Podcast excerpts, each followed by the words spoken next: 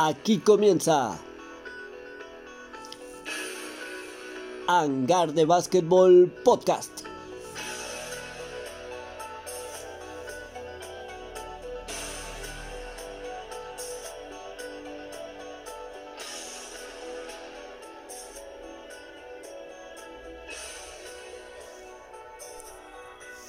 Bienvenidos a este nuevo episodio de Hangar de Básquetbol Podcast. Los saluda el chino Fernández con toda la información. Este nuevo episodio en esta aventura de podcast que intentamos hacer con el corazón para tratar de informar de todo lo que nos está de, todo lo que está pasando, perdón, en la Liga de Maldonado.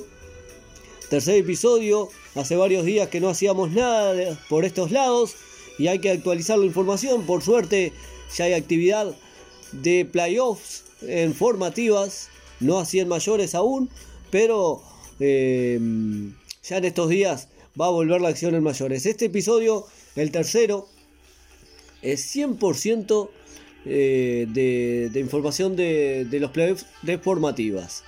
Eh, unos playoffs de formativas que arrancaron el miércoles 30 de octubre hace ya 7 días. Tenemos todos los resultados hasta el momento.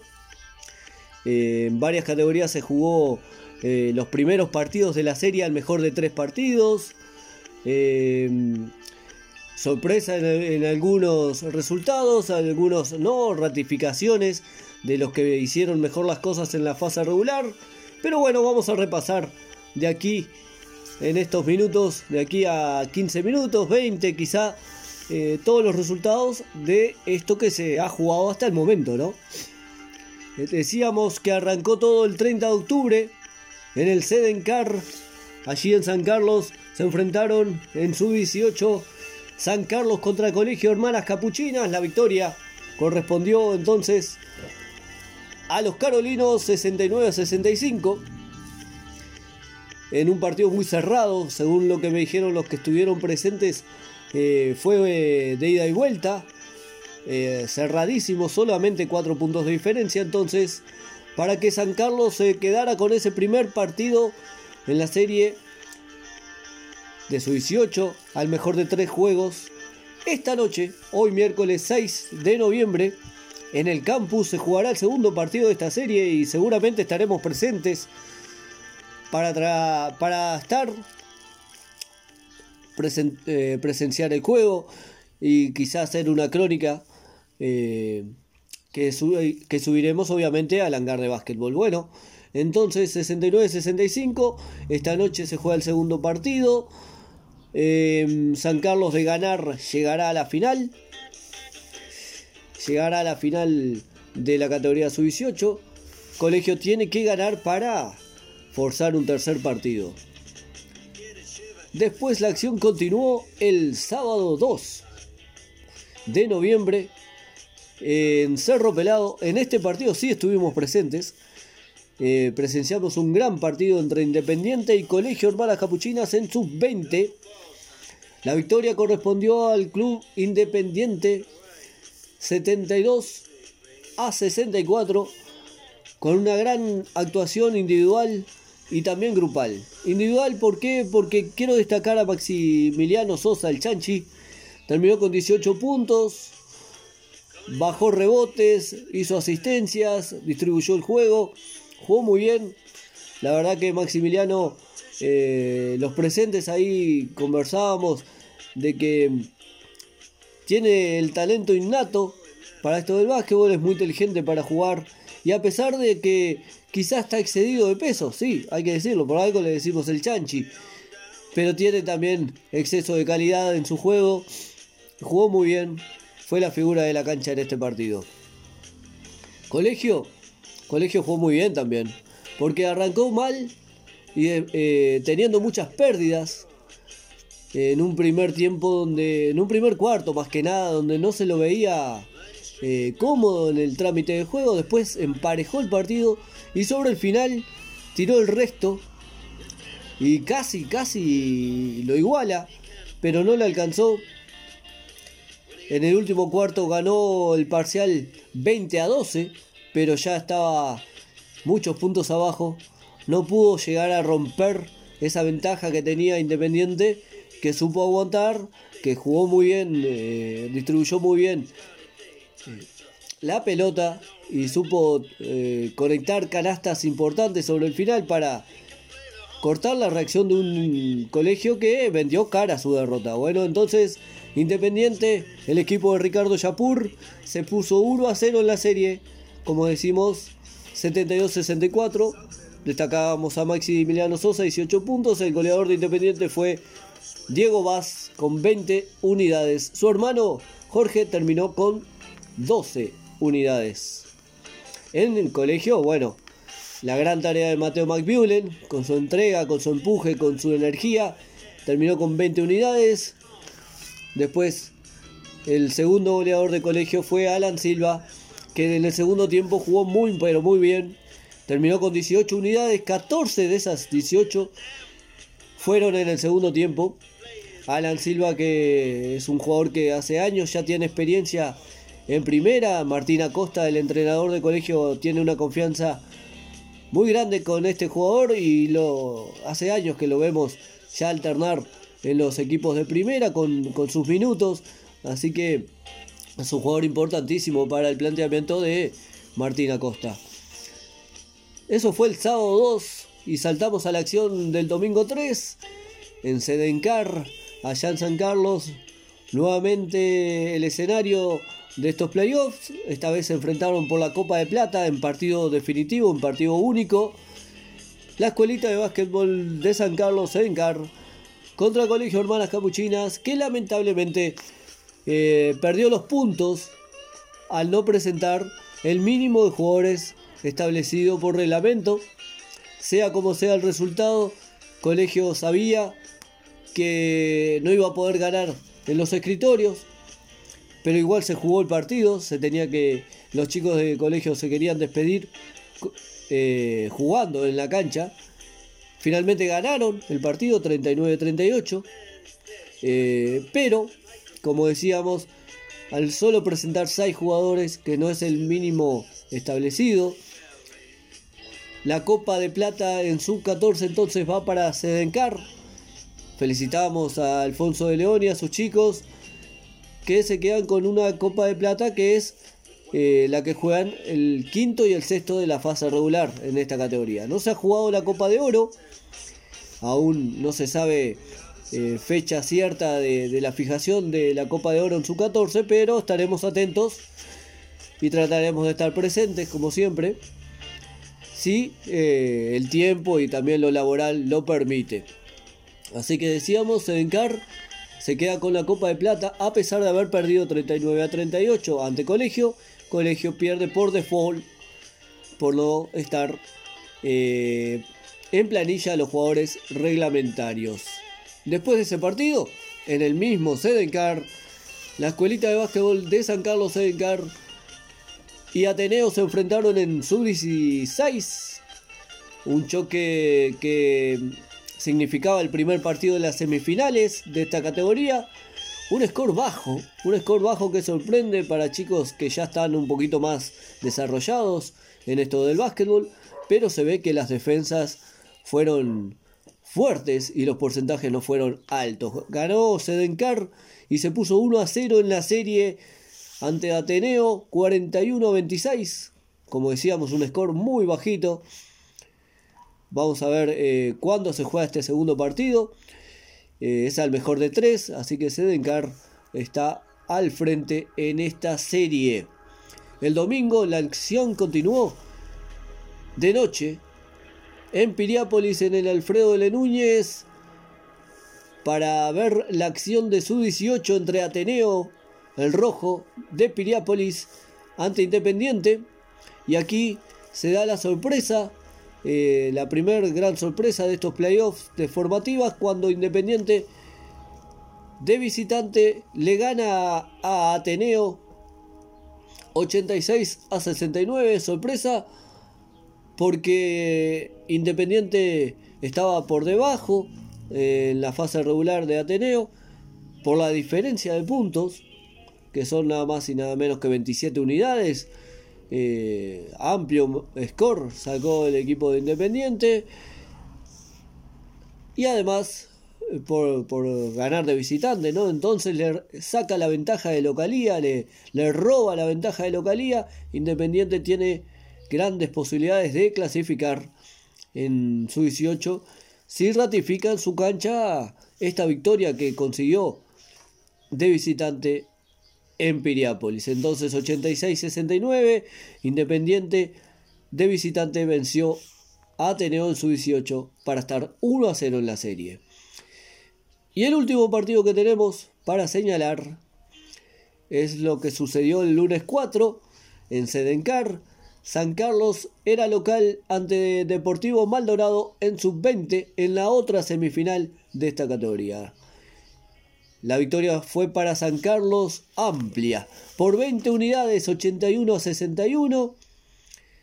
Muy amplia la, ventaja, la, la, ventaja de 20 puntos, como decíamos, para colocarse 1 a 0 en un partido que me dicen que San Carlos lo gana de punta a punta. Jugó muy bien y no así la gente de Deportivo, que tiene que mejorar para tratar de empatar la serie eh, en el segundo partido. Lo que esos son los resultados que hemos obtenido hasta ahora en, la primera parte de los playoffs, eh, o sea, en la primera semana de los playoffs. Hoy de noche tenemos actividad de estos playoffs, como decíamos, vamos a ir al campus porque Colegio Hermanas Capuchinas enfrentará a San Carlos en su 18 y tratará de empatar la serie. De ganar San Carlos ya llegará a la final de este sub-18. Entonces, repasemos en orden. En su 14 solamente se ha jugado la Copa de Plata. La ganó Sedencar por default. Eh, porque el colegio no presentó los jugadores eh, reglamentarios. O sea, eh, la planilla no tenía los jugadores establecidos por reglamento en esta categoría. Entonces, Sedencar es el campeón de la Copa de Plata esperamos la fijación de la Copa de Oro en esta categoría. En su 16, entonces en la primera semifinal, Sedencar y Ateneo está ganando Sedencar 1 a 0 la serie. En su 16 es la única es el único partido que se ha jugado hasta el momento. Vamos a ver cuándo se juega el segundo, eh, las otras semifinales de su 16. Entonces Sedencar 1 a 0. En su 18, San Carlos está ganando 1 a 0 la serie ante Colegio Hermanas Capuchinas. Y el equipo de Independiente le está ganando 1 a 0 a Ateneo en la otra semifinal. En sub 20, en sub 20, Independiente está ganándole 1 a 0 la serie a Colegio Hermanas Capuchinas. Y San Carlos le está ganando 1 a 0 la serie a Deportivo Maldonado. Más o menos ahí está la acción hasta ahora. Tenemos la fijación del partido de esta noche.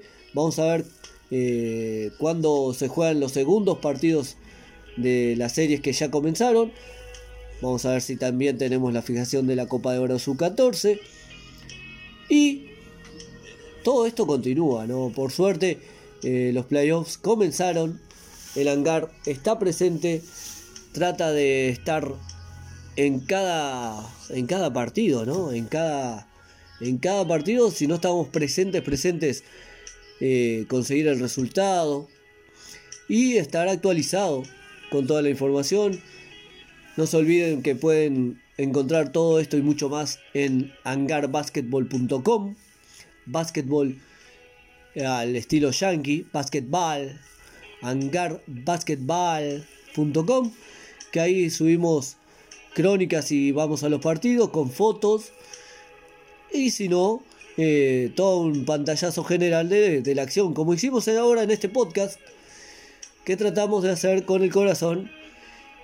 Eh, desde hace ya mucho tiempo, desde hace ya 10 años, que la Liga de Malorado tiene un lugar por lo menos alguien que se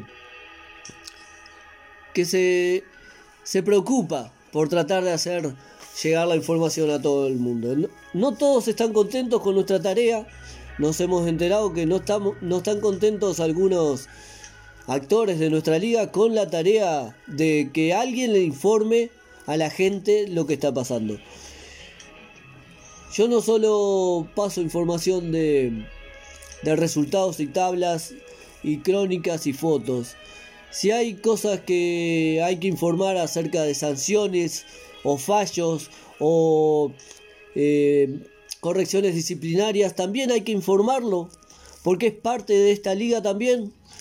Y bueno, no solo de cosas buenas existe, por algo esta liga no crece, gente, por algo la, la liga no crece, porque estamos en la chiquita siempre.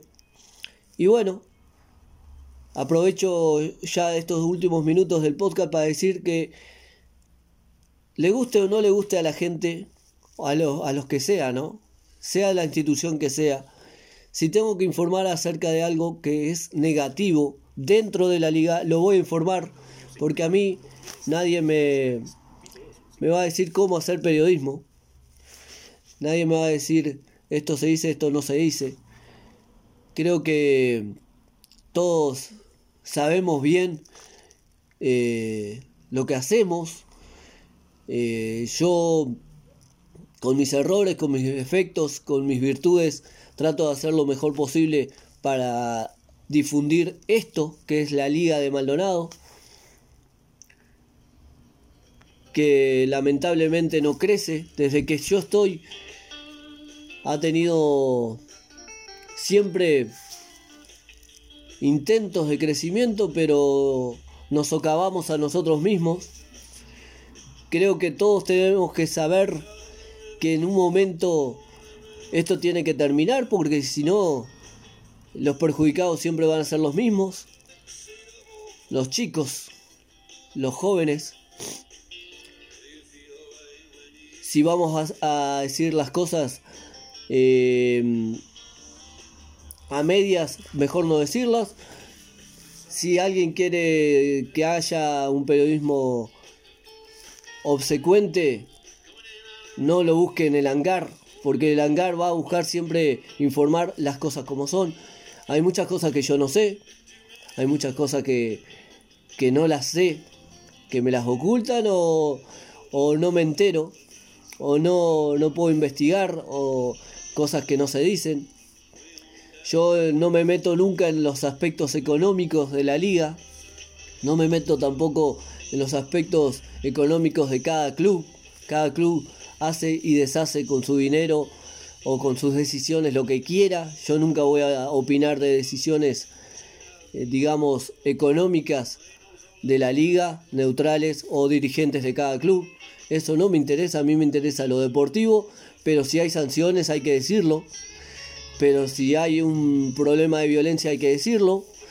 Si se armó lío y hubo una gresca generalizada, hay que decirlo. Yo no estuve presente en ese partido, lamentablemente, pero según todo indica que hubo una gran gresca y ahora son todos buenos, ahora son todos carmelitas. Se enojaron porque publiqué el fallo, al parecer no es el fallo, era un borrador de uno de los miembros del tribunal de penas, pero se votó antes de que se leyera de que era el fallo, de que se iba a tomar como el fallo. Y bueno, hoy les digo a todos, el hangar no va a ser obsecuente. Si hay que informar, vamos a informar. Si hay que decir las cosas, hay que decirlas. Se fue un poco largo mi explicación, pero bueno, tenía que decirlo y espero que lo escuchen. Espero que sepan que sea como sea el hangar va a seguir. Sea como sea vamos a seguir informando. No cobrando un peso. No agarrando plata de todo esto. No, eh, digamos, como pasa en Montevideo y en muchos lados, eh, cobrando por nota eh, cobrando por entrevista. No, no es mi estilo. Mi estilo es hacer un periodismo serio, con pasión, por algo que yo quiero tanto, que es la liga. Todos me dicen, pero vos sos de tal equipo, de tal otro. Eh, no, la verdad que no. soy de todos, porque todos los equipos de acá de Maldonado son los que tienen que crecer, todos tenemos que crecer, la liga tiene que crecer y dejar ya la chacrita, por favor, dejarla de una vez por todas y así empezar a sumar en equipo, en conjunto, para que en un momento esto realmente sea una liga respetada. Porque vos preguntás, vas al litoral y preguntás por la liga de Maldonado y se ríen. Vos vas a, a Colonia y también se ríen. Y aunque en Canelones sea una liga comercial, es mucho más organizada que esta. En La Valleja, en una ciudad como Minas, que es mucho más chica que todas las ciudades de Maldonado, hay una liga comercial más organizada que esta. Eh, es una pena. ¿eh? Aún en Flores, en Flores, donde no hay mucha cultura de básquet, están haciendo una liga más responsable, responsable, más organizada, eh, donde se puede ver que los calendarios se respetan, donde puede verse que las canchas se llenan. Y acá seguimos siempre peleándonos entre nosotros. Y cuando hay alguien que se preocupa por informar lo que pasa para difundir sin, eh, sin ser partícipe de ninguna institución, porque yo sé que en zona oeste hay periodistas que difunden la actividad, pero de los equipos de zona oeste, si hay una final entre dos equipos de Maldonado, no va a aparecer en los medios de, prensa de, zona oeste. Yo trato de, difundir eh, lo, lo, que pasa en Maldonado, San Carlos, Pan de Azúcar y Piriápolis, sea el equipo que sea, llegue quien llegue a la final. Cuando le tocó a Esparta de Minas salir campeón también lo difundí y soy de Maldonado. Esto es así, chiquilines y gente que está del otro lado. Hay que difundir las cosas como son, las buenas y las malas, y no ser obsecuente. No me quiero exceder más. Esto fue Hangar de Básquetbol episodio 3. Hablamos de formativas, pero bueno, también tenía que hacer este descargo público porque la verdad que da bronca que sea hace años eh, esta mi pasión y que no se me valore y que todavía eh, estén disconformes porque informo las cosas como son. Los dejo por aquí. Muchas gracias por estar ahí del otro lado. Vamos a, tratar de estar presentes esta noche en el campus para seguir viendo lo que más nos gusta que es básquetbol, lo que pasa adentro de la cancha, lo que pasa afuera. Tratemos de corregirlo entre todos. Un abrazo muy grande. Esto fue Hangar de Basketball Podcast. Los saluda el Chino Fernández.